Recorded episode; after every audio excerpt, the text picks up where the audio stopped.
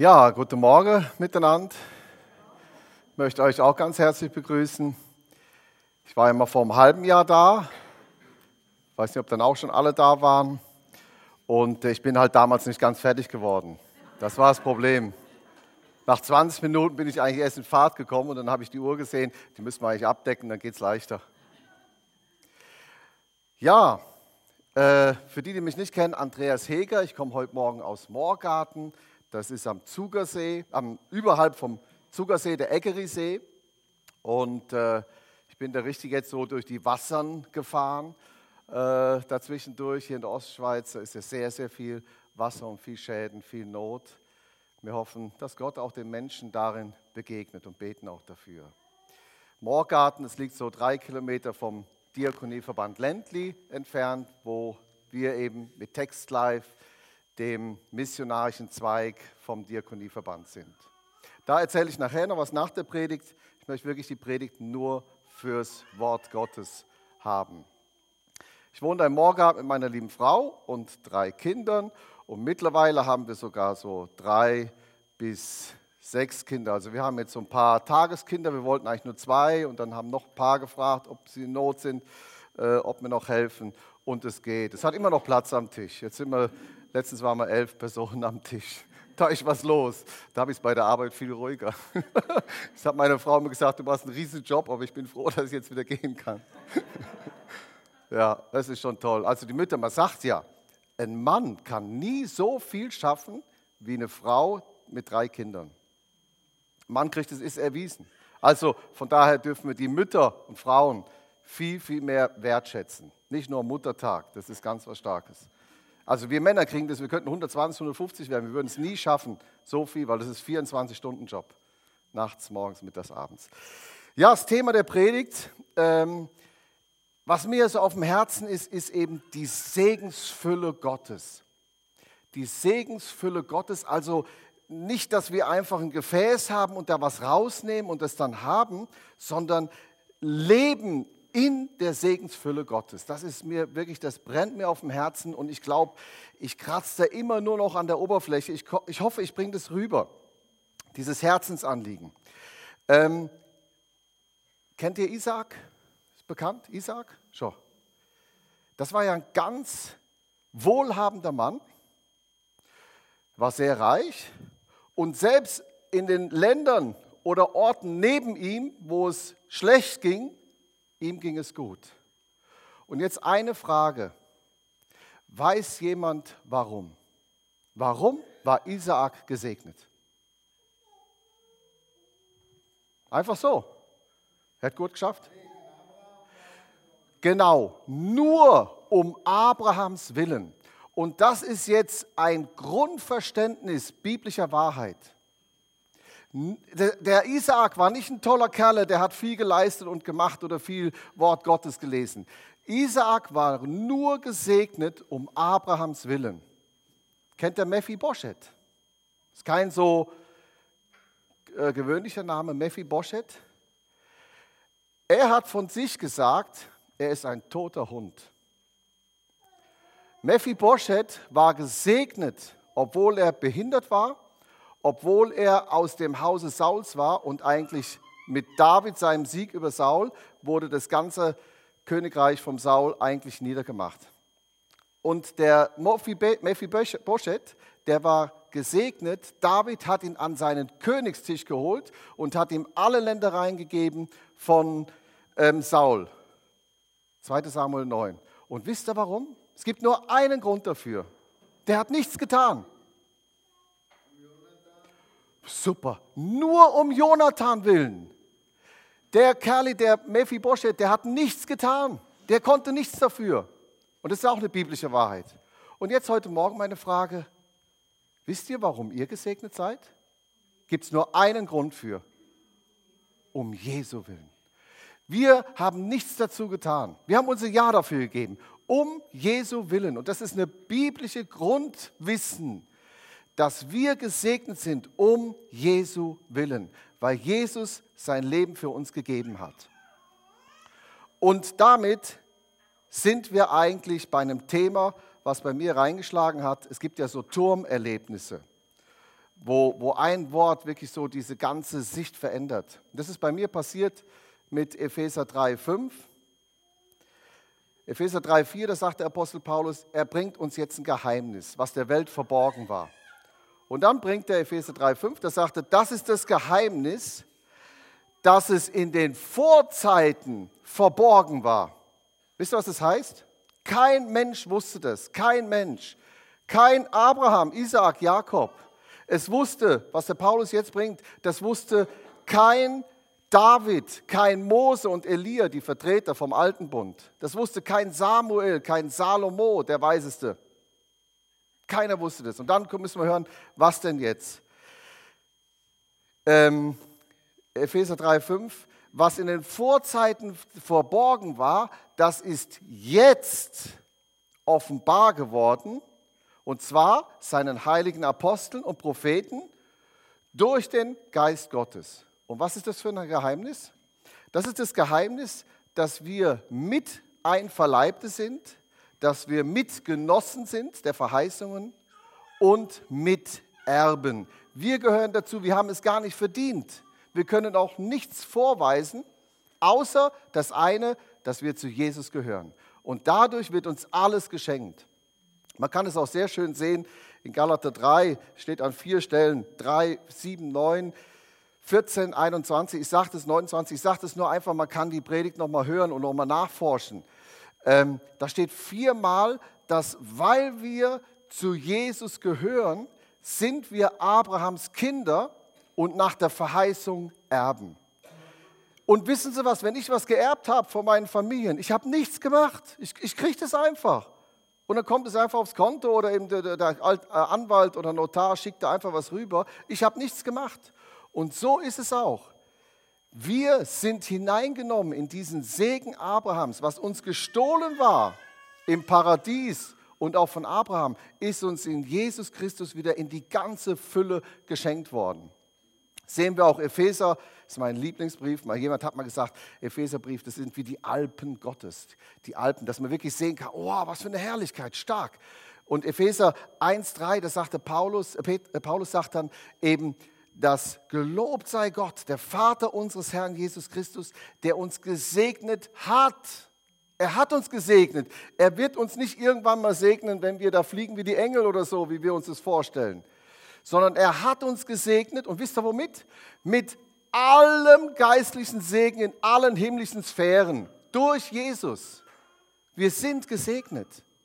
Und ich sage euch ganz ehrlich, ich glaube, die Schwäche jeder Gemeinde ist der Mangel der Lehre der Apostel.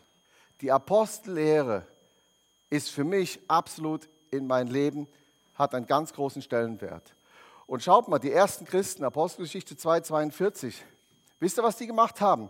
Sie, und die sind gewachsen. Täglich fügte der Herr hinzu, die gerettet wurden. Da steht Apostelgeschichte 2,42 steht, dass die Gemeinde blieb täglich beieinander und waren beieinander und waren in der Lehre der Apostel. Kommt an erster Stelle. Dann erst die Gemeinschaft, Brotbrechen und Gebet. Also ich hätte eine ganz andere Reihenfolge gemacht, aber ich bin nicht gefragt. Das zeigt mir nur der Stellenwert der Apostellehre. Und Apostellehre ist die Briefe. Einfach ab Römer die ganzen Briefe. Das ist Apostellehre. Und da denke ich eben auch, da leidet die Gemeinde, dass das eigentlich, manchmal sagen wir einfach, der Widersacher sagt uns einfach, es ist so schwer verständlich, machen wir lieber ein schönes Geschichtli oder so. Aber das ist der Kern des Glaubens, weil die vier Evangelien, die sagen uns, Jesus ist geboren, Jesus hat gewirkt, Jesus ist für uns ans Kreuz gegangen, Jesus ist für uns gestorben, Jesus ist für uns auferstanden, Jesus ist hinaufgefahren gen Himmel und hat den Geist Gottes versprochen. Punkt. Und nur die Briefe erklären uns, warum Jesus gekommen ist, warum Jesus so gewirkt hat und die Jünger ausgebildet hat, warum Jesus gestorben ist, warum Jesus äh, wieder auferstanden ist und aufgefahren den Himmel. Eigentlich nur die Apostelbriefe ab Römer, alles, die sagen uns, warum das überhaupt alles. Wenn wir es verstehen wollen. Deswegen, unser Augenmerk muss viel mehr da drin sein. Es gibt Dinge in der Bibel, ich bin lauter. Es gibt Dinge in der Bibel, aber es ist gut, wenn es ein Lobpreis ist. Halleluja. Ja, früh übt sich, gell, wer ein Lobpreiser werden will. Halleluja. Äh, es gibt eine Stelle in der Bibel, die packt mich immer wieder. Ich würde mir nie anmaßen, so zu denken. Und wir müssen lernen, so zu denken, wie Gott uns sieht. Ich sage immer, wenn ich in den Spiegel sehe, dann sehe ich nur mich. Unsere kleine Pflegetochter hat jetzt gestern, habe ich so ein Bild, so ein Buch, sieh dich in Christus jeden Tag. Und da ist das kleines Büsi vorm Spiegel, wirklich so ein kleines Büsi, so ein graues Kätzchen vorm Spiegel. Und dann nachher schaut die in den Spiegel und da drin ist ein Riesenlöwe. Und da hat sie gesagt, wie geht denn das, Papa? Und ich gesagt, pass auf, ich erkläre dir es. Das Büsi ist ein kleines, kleines graues Büsi. Und von außen her sieht man gar nichts. Aber wenn das in die Bibel schaut, ins Wort Gottes, dann wird es zu einem Löwe, der macht dann und er zerfleischt den Widersacher. Der jagt ihn ins Boxhorn. Und da hat sie nur gestaunt. Und hat gesagt, so muss, muss das Wort Gottes in uns wachsen, wachsen, wachsen, mehr werden, damit der Widersacher flieht. Könnt ihr euch vorstellen, Jakobus 4, 8, 4, 7 steht, wenn wir Gott leben und Gottes Gebote, also sein Wort halten, dann flieht der Widersacher. Ich, ich finde es so stark. Ist es uns bewusst? Und dann Jakobus 4,8, naht euch zu Gott. Und dann das andere, dann naht sich Gott zu euch. Wir müssen das Wort Gottes wieder kennen und hineinsprechen. Ich sage auch, prophetisches Reden ist das, dass wir das Wort Gottes in gewisse Situationen hineinsprechen. Das hat eine Kraft, eine Sprengkraft. Wort Gottes, die Kraft heißt eigentlich Dynamis. Das kommt aus dem Griechischen und ist verwendet worden für Dynamit. Und Dynamit hat eine Sprengkraft. Und so ist es mit dem Wort Gottes. Wenn wir das in Situationen hineinsprechen, im Gebet, äh, in der, in der Vollmachtautorität, dann geschieht etwas. Dann kann es nicht so bleiben.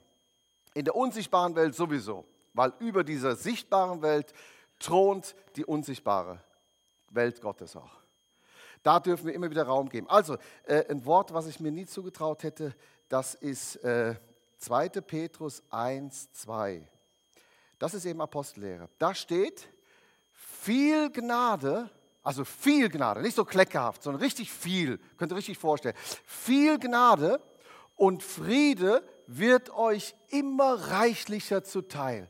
Wow, also ich bin Rechner, ich habe Zahlen, habe ich gern. Da muss ich sagen, hey, wird euch immer reichlicher zuteil, steht auch im Grundtext. Das heißt, Gnade und Friede multiplizieren sich in unserem Leben. Wisst ihr, was das war? Gestern hatte ich viel Gnade. Heute, jetzt und hier habe ich noch mehr Gnade. Morgen habe ich noch mehr Gnade.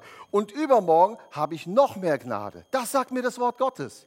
Und es ist ein nie endendes Wort, weil, auch eine nie endende Gnade, weil wir schöpfen nicht aus der Fülle Gottes, weil da ist der Eimer irgendwann leer, sondern wir schöpfen gemäß der Fülle Gottes. Epheser 3,19. Dass wir erkennen die Liebe Gottes, bis wir erfüllt werden mit der ganzen Fülle Gottes. Das, die geht um den ganzen Globus rum und das ist noch zu wenig. Das ganze Universum ist noch zu wenig. Die ganze Fülle Gottes. So, da steht, nochmal zurück, 2. Petrus 1,2, da steht, viel Gnade und Friede wird euch immer reichlicher zuteil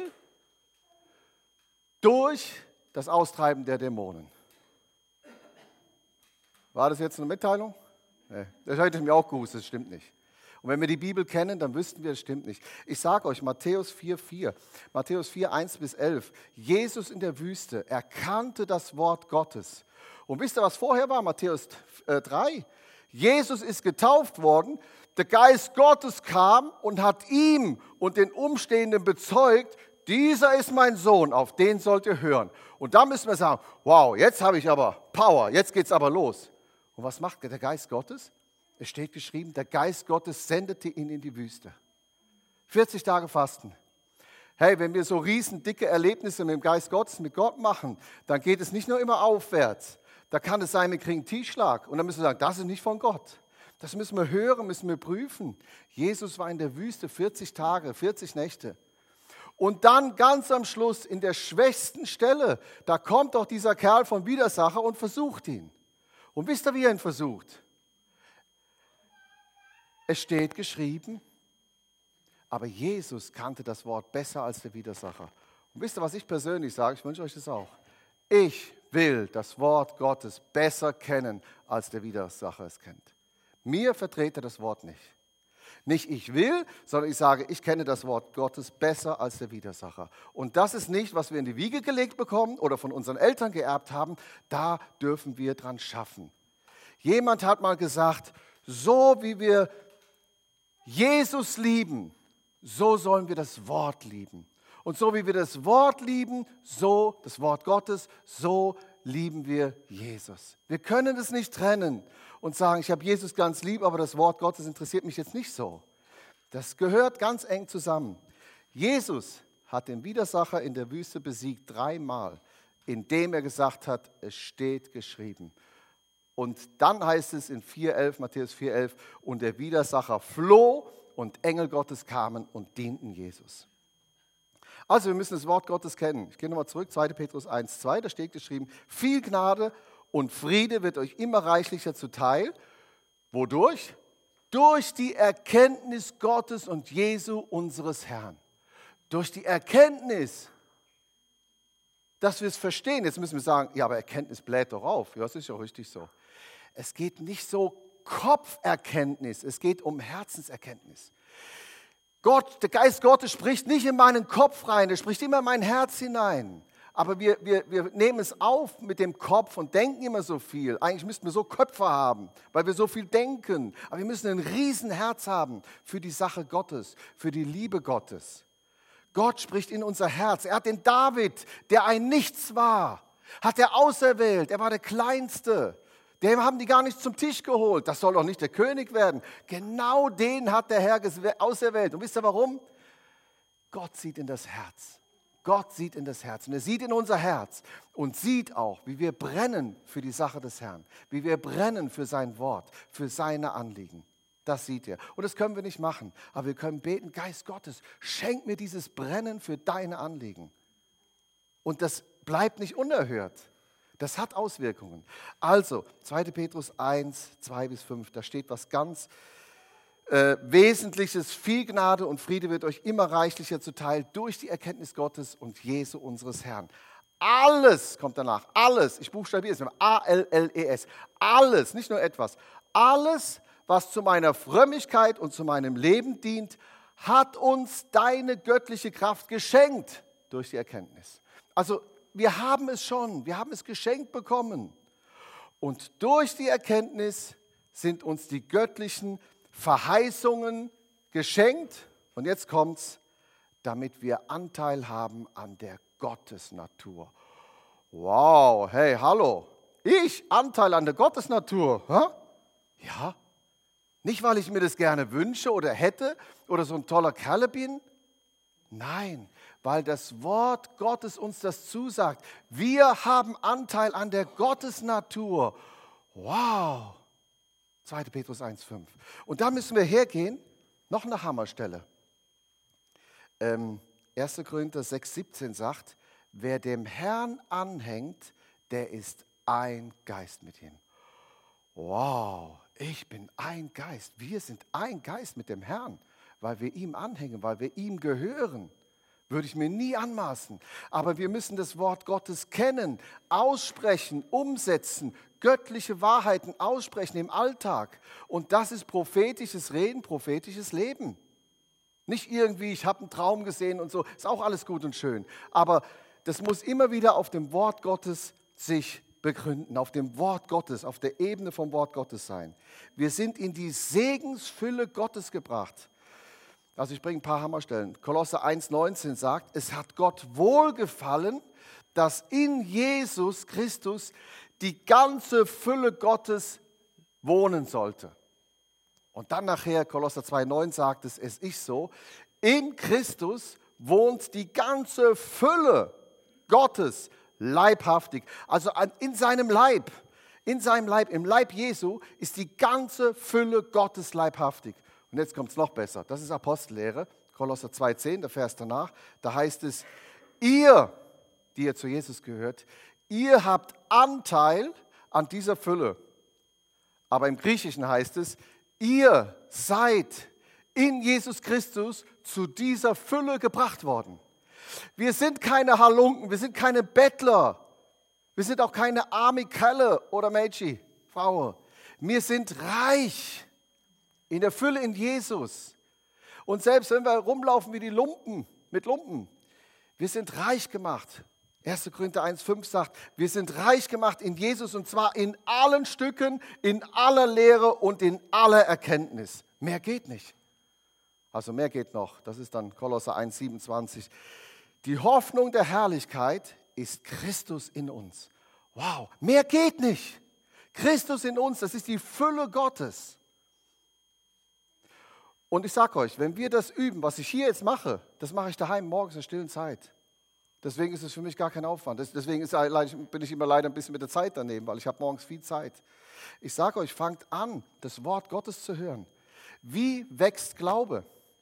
Römer 10, 17. Glaube wächst, indem der Glaube kommt aus der Predigt und die Predigt kommt aus dem Wort Gottes. Und ich bin in Mathematik, habe ich schon mal gesagt. Das heißt für mich, aha, viel Predigt, viel Glauben wachsen. Ja, so einfach ist es. Hebräer 10, 26 sagt, verlasst nicht eure Versammlungen. Das hat der Hebräerbrief nicht geschrieben, äh, Schreiber, damit wir eben möglichst viele in der Gemeinde sind und es sonntags schön ist, sondern einfach, weil er weiß, es schadet uns, wenn wir nicht unter das Wort Gottes kommen. Wir schaden uns selber. Es gibt so viele Sachen, so viele tolle Sachen, das Ausflügel beim, beim schönen Wetter und was alles. Wir müssen einfach sehen, wie nehmen wir Nahrung auf? Wie wachsen wir? Wir wachsen durch das Wort Gottes, nicht durch die Tagesschau und was alles. Ich muss meinen Kindern auch erklären, dass es schön ist, wenn sie Fernsehen schauen. Aber es bringt eigentlich nichts. Wir reden nachher darüber. Und, und äh, äh, es ist toll, wenn das alle in der Klasse machen, aber sie müssen nicht alles nachmachen. Ja, komm ruhig. Halleluja. Super. Nachfolge Jesu. Herr segnen. Ja, also, dass wir aus der Segensfülle Gottes leben. Es gibt zweimal im Neuen Testament zwei Stellen, wo sich Jesus wundert. Da steht wortwörtlich, und Jesus wunderte sich. Weiß das jemand? Stark. Markus 6, 5, da steht geschrieben, da sind die in Nazareth und dann nachher sagen die alle, ist das nicht der Jesus, der Zimmermannssohn? Der da aus Nazareth und was? Was, was will der jetzt hier? Und es kann sein, dass jemand kommt. Ist das nicht der Franz da aus Aborn? Ist das nicht die Susi da? Und was sagt Jesus? Markus 6,6, da sagt er, also 6,5 steht geschrieben, und Jesus konnte dort kein einziges Wunder tun, nur ein paar Kranke konnte er die Hände auflegen und viele wurden gesund. Das heißt, Unglaube blockiert. Und Markus 6, 6 steht dann, und Jesus wunderte sich über ihren Unglauben. Jesus hat sich nochmal gewundert. Und das ist genau das krasse Gegenteil. Und zwar kommt dieser, ich sag's mal so, ich habe ja nichts gegen den Hauptmann, ich finde ihn sogar ganz stark. Aber es ist eigentlich aus jüdischen Sicht, ist es eigentlich ein dahergelaufener Hauptmann von irgendwo. Und der kommt zu Jesus und sagt, mein Knecht ist krank. Jesus, du kannst ihn heilen. Und Jesus sagt ihm, äh, sagt ihm, weist ihn ab. Und dann sagt er nachher zu ihm, hey, ich bin Hauptmann. Also hey, hat er nicht gesagt. Ich bin Hauptmann. Und wenn ich zu meinen Leuten sage, mach das, dann machen die das. Und wenn ich zu denen sage, mach das, dann machen die das. Und so, wenn du sagst, der wird gesund, dann wird er wieder gesund ist so stark. Matthäus 18, da sagt Jesus zu, ihm, zu ihnen und zu den ganzen seinen Jüngern, wow, also steht nicht so da im Griechischen, aber da, das ist, ist der, wow, solch einen Glauben habe ich nirgends in Israel gefunden. Wow, also ich sage euch, mir tut es weh im Herzen, weil Jesus ist ja dafür gekommen, dass er den Glauben in seinem Volk sieht. Dafür, das möchte er Jesus auch bei uns sehen. Und ich sage euch, ich ganz persönlich, ich gehe her und sage, Jesus, ich möchte, dass du staunst über meinen Glauben. Der Unglaube hat nichts in meinem Leben zu suchen. Ich möchte, dass du wirklich sagst, wow, Andreas, so einen Glauben habe ich nirgendwo in deinem Haus, im Morgarten, Zug, sonst irgendwo gesehen. Und das machen wir einfach in dem Moment, dass wir das Wort Gottes hochhalten und für wahr halten, aussprechen und täglich üben. Da wächst Glaube. Und das ist ganz stark bei dem Hauptmann. Habt ihr gesehen? Unglaube wundert sich Jesus einmal und über den Glauben. Und ich sage, ich möchte, dass er sich über meinen Glauben wundert. Sagt, wow, sowas habe ich nirgendwo gesehen. Ganz stark. Wie wächst Glaube? Glaube wächst dadurch, dass wir das Wort Gottes hören. Äh, ich sage euch, ich höre jeden Morgen 50 Minuten Predigten und manche Predigten habe ich bestimmt schon 40, 50 Mal, vielleicht jetzt 60 Mal gehört, die sind so stark. Und ich höre immer wieder was Neues, also auf MP3, wenn unsere Familie, wenn die schläft. Und manchmal denke ich, ja, so viel habe ich jetzt heute nicht mitbekommen. Aber der Geist Gottes, der wirkt und der setzt das Wort immer tiefer, immer fester. Und es ist wichtig, dass wir Zeiten haben in der Begegnung mit Gott, mit seinem Wort und, und dann tue ich Morgen und was alles und habe meine MP3 und höre die Predigten. Ich verhungere nicht am Wort Gottes, sondern ich mache so richtig satt, sage ich, mich so richtig satt futtern am Wort Gottes, so richtig aus der Segensfülle herausnehmen. Ähm, die Frage ist, wie wächst unser Glaube? Es steht alles im Wort Gottes. Philemon 6, also das ist ja, Philemon hat nur einen Brief, ein Kapitel, deswegen heißt es Philemon 6. Da steht, da sagt der Paulus dem Philemon, da sagte ihm, dass der Glaube in dir kräftig werde, stark werde, dadurch, dass du erkennst, was dir in Jesus Christus geschenkt ist, beziehungsweise im Griechischen heißt es, was du hast in Jesus Christus. Das heißt, wir müssen erkennen, was wir haben in Jesus, nicht was wir bekommen werden mal. Wenn Jesus sagt, ich gehe hin, euch eine Wohnung zu bereiten. Das ist was, was wir bekommen werden. Aber was wir jetzt schon hier in diesem Leben haben, wir sind in Jesus in die Fülle Gottes gebracht worden. Oder eben auch ein Gleichnis, wo Johannes 6,63 sagt, wo sagt Jesus, meine Worte, also die Gottesworte Jesu, sind Geist und Leben. Geist und Leben, wir haben die Worte Jesu, Worte aus dem äh, Gotteswort, sind Geist und Leben. Viel Geist, viel Leben, viel Wort. Ganz einfach. Das ist wirklich ein Gleichnis, dass wir leben aus der Fülle Gottes. Wir, wir stehen ja in der Gefahr, dass wir immer nur die Berge sehen.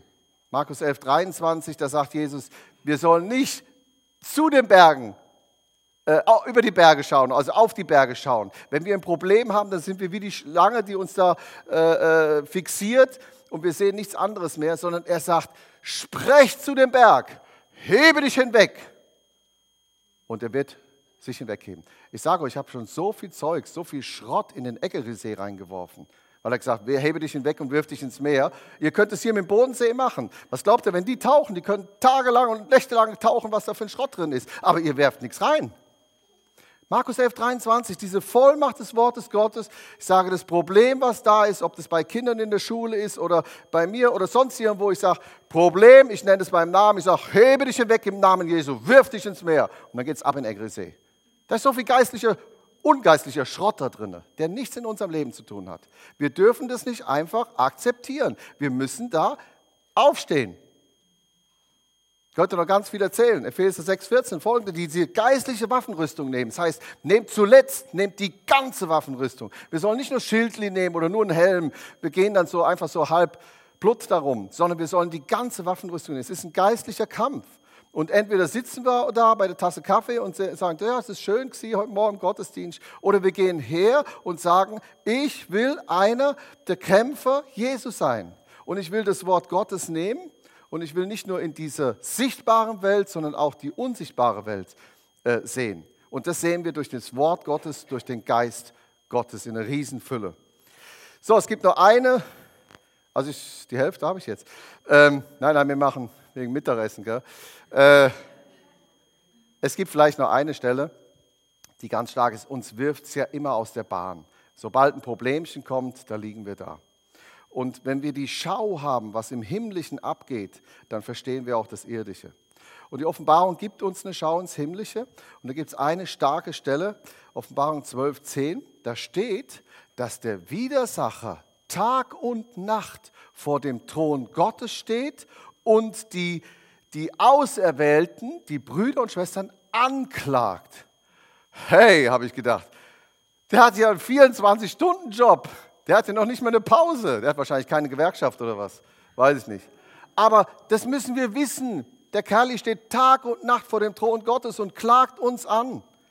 Wir müssen danach den Vers auch noch wissen. Offenbarung 12, 11, da steht, sie, die Gottesschar, hat überwunden. Ich sage euch durch ein Dreifaches. Da steht, durch des Lammes Blut, durch das Wort ihres Zeugnisses, dass wir das Wort nicht nur gedacht haben, sondern aussprechen in die sichtbare, unsichtbare Welt, das zweite, das Wort ihres Zeugnisses. Und das dritte, dass ihr Leben nicht geliebt haben bis hin in den Tod, dass Jesus eben sie ihr Leben erkauft hat. Also so überwinden wir im Alltag durch das Lammesblut, dass wir hergehen, uns unter den Blutschutz Jesu stellen und dann kann uns keine Feindesmacht mehr antasten. 1. Johannes 5, 18. Wir sind unter dem Blutschutz Jesu. Und es ist die stärkste Macht, die von keiner Feindesmacht durchdrungen werden kann. Das wäre schon wieder eine ganz eigene Predigt, vielleicht komme ich nochmal. Ähm, aber ähm, wir müssen es einfach wissen, diese, diese Kraft des Wortes Gottes. Wir müssen auch wissen, wie unsere Namen sind, wie unsere gottgegebenen Namen ist. Mein Name ist nicht einfach Andreas Heger. Das ist zu wenig. Unsere gottgegebenen Namen sind, wir müssen es wirklich das Wort Gottes nehmen und sagen, was auch da draußen kracht und blitzt und was alles. Jesus im Boot hat geschlafen, wo die Jünger sich abgerackert haben, da hat er geschlafen. Und das müssen wir auch. Also nicht dann nachher, wenn das Haus brennt oder irgendwas, sondern dass wir dann helfen. Aber geistlich gesehen, dann nehmen wir das Wort Gottes und sagen, Epheser 1.1, ich bin ein Heiliger. Epheser 1.3, ich bin gesegnet mit allem geistlichen Segen im Himmel in den himmlischen Sphären. Philippa 3, 20, ich bin Himmelsbürger. Ich brauche nicht unbedingt einen Schweizer, deutscher Pass oder sonst irgendwas. Du bist auch ein Himmelsbürger, weil wir zu Jesus gehören. Wir sind Himmelsbürger, wir haben Himmelsbürgerrecht. Wir sind Botschafter an Christi Stadt, 2. Korinther 5, 20. Und diese neue Kreatur, wie die wir sind, 2. Korinther 5, 17, wir sind eine neue Schöpfung, eine neue Kreatur. Der alte Mist ist vergangen. Dieser blöde äh, Adam-Sinn, der ist raus. Wir haben Christi-Sinn, 2. Korinther, 1. Korinther 2, 16. Wir aber haben Christi-Sinn. Unsere Frauen, ihr habt nicht den Eva-Sinn, der muss raus, sondern wir haben den Sinn Christi.